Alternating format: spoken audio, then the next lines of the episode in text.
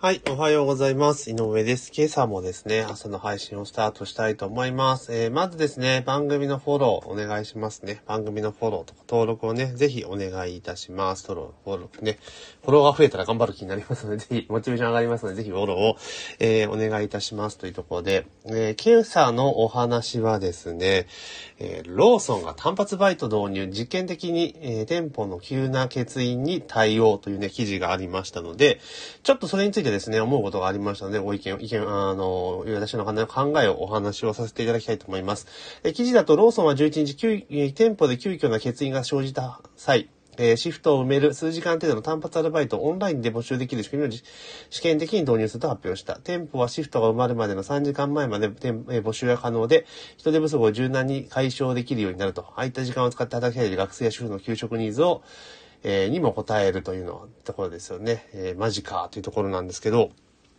まあ一見ね、えー、人手不足解消できるからいいかなっていうふうに思われる方も多いと思うんですけど、私はこれやっちゃうと人絶対集まんなくなるなっていうのが見えてるなっていうのが、もう容易に想像できるんですよね。まあ、この後どうなるのかっていうと。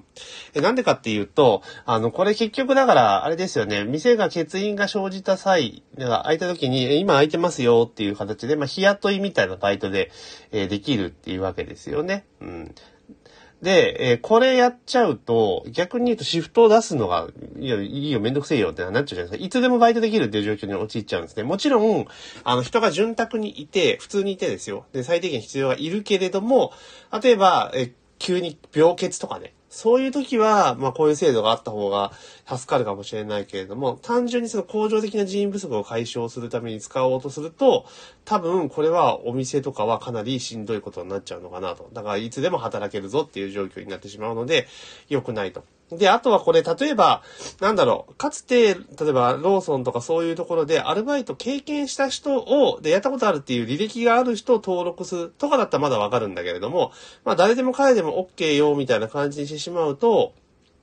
当然、その、なんつうんだろう、コンビニの仕事って多岐にわたるし、結構いろいろやること多いから、あの、全然、その、なんだ、単発で入った人って実際何もできないわけですよね。うん。だってレジとか操作させるわけにもいかないじゃないですか、結局ね。だから結局品出しとか、えー、掃除とか、ね、やること限られちゃうわけですよ。で、その都度都度仕事やることを教えていかなければならないってことになっちゃうと、その一緒に働いている、その時間入っている店舗スタッフの負担もかなり半端なくなってしまうんですよね。だって通常時点のね、バイト同士だったら、別にささささね、細かいトレーニングしなくてもいいんだけれども、単発で来るとね、そのお店お店にとって、それ、それなりのローカライズされたルールも若干あったりとかするので、まあそんなことを教えていたらですね、あっちゅう間にその1日の分って時間終わっちゃうんですよね。で、しかも忙しいわけじゃないですか。ってなってくると、もちろんその人手不足の時間帯っていうのは埋められるかもしれないですが、その、その時間帯いるバイトにまた負担がかかるわけですよね。で、しんどいしやってらんねえよって感じになっちゃったりするわけですよ。で、おそらくはこの単発のバイトってそうする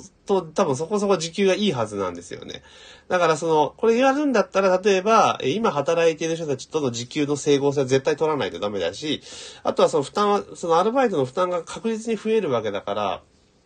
そこら辺こここう考慮して、えー、仕組みを作っとかないと、これ確実にお店に人がいなくなっちゃうぞっていうパターンになりかねないのかなっていうとこですよね。あとは、そのもう店長とかにもよるんですけれども、こういうのに逆に依存してしまうと、そのなんて、あ、もう困ったら、その、なんか日雇い、日雇いっていうか言い方おかしいけれども、その時間帯のね、単発のバイトでいいや、埋めちゃえばいいやってなっちゃうと、お店のレベルっていつまでやっても上がんないんですよね。単発で見せますって感じになるし。逆に、その人がね、ギリギリ3時間前まで、わかんないわけじゃないですか。ね。ってなった時に、その休みも何もなくなっちゃうんじゃんって気がするんですよね、社員側。社員側というかその経営者側。で、コンビニって基本的には、まあ個人事業主が個人の人は会社を作ってやるわけじゃないですか、フランチャイズの場合は。ってなった時に、これどうなんかなって気しますけどね。だから全国で、例えば、その地域単位でローソンの仕事ができる、なフリーの、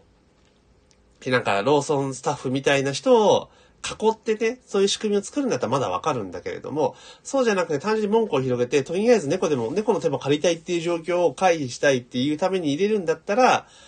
まあ、これかなり厳しいんじゃないかなって裏目に出ちゃうような気しますけどね。うん。だって、いいことないもん。絶対に。えー、人件費上がるだけだし、人が定着しないから、お店の、あの、スキルっていうところも上がっていかないからね、店舗の接客レベルとかも上がらないし、まあそもそもコンビニって接客求めるかっていう話もあるかもしれないですけど、もう今ってだから、あれじゃないですか、その店舗数がめちゃめちゃ増えているから、その単純に便利とか品揃えだけでもう勝負できないわけですよね。だからそうなってくると感じがいいお店の方がやっぱお客さん選ぶっていうことがあるので、そう考えるとこの単発バイトばっかりで逃げてしまうと、まあ、かなり厳しいんじゃないかなっていう気はしますよね。うん。だから、よっぽどちゃんと制度設計をしていかないといけないのかなと。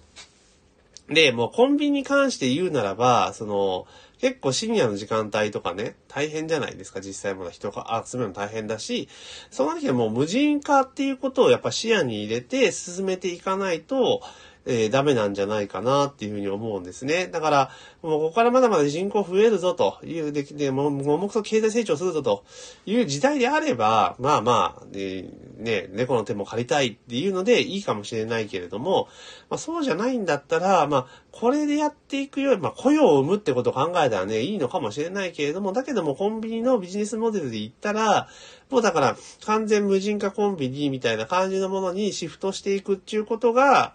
まあ結構必要なんじゃないかなと私は思いますけどね。そうすると人員不足がとかっていうこともね、関係ないですし、まあ深夜の営業がっていうことも、あの関係ないと。で、もちろん、その、なんていうかな、防犯上のこととかっていうことがあるかもしれないですけれども、結局それもだから全部キャッシュレスにしちゃえば、お店に現金が残んないわけですよね。基本的には。そんな大量な金額が残んないから、キャッシュレスに全部して無人コンビニにして、決済をキャッシュレスにしてしまえば、もうだって、まあ、仮にね、その、なんか物、物品、防犯なんかで、盗まれる可能性ないとは言わないけれども、日本の治安から考えればそんなことあんまないわけじゃないですか。で、しかもだから防犯カメラみたいな形をしっかりしておけば、ね、ある程度は、その、抑止はできると思うんですよね。だから、もう無人化っていうことを前提に進めていく方が、いいんじゃないかなというふうに思いますよね。うん、無人コンビ。で、全部キャッシュレスにしてしまうというところですよね。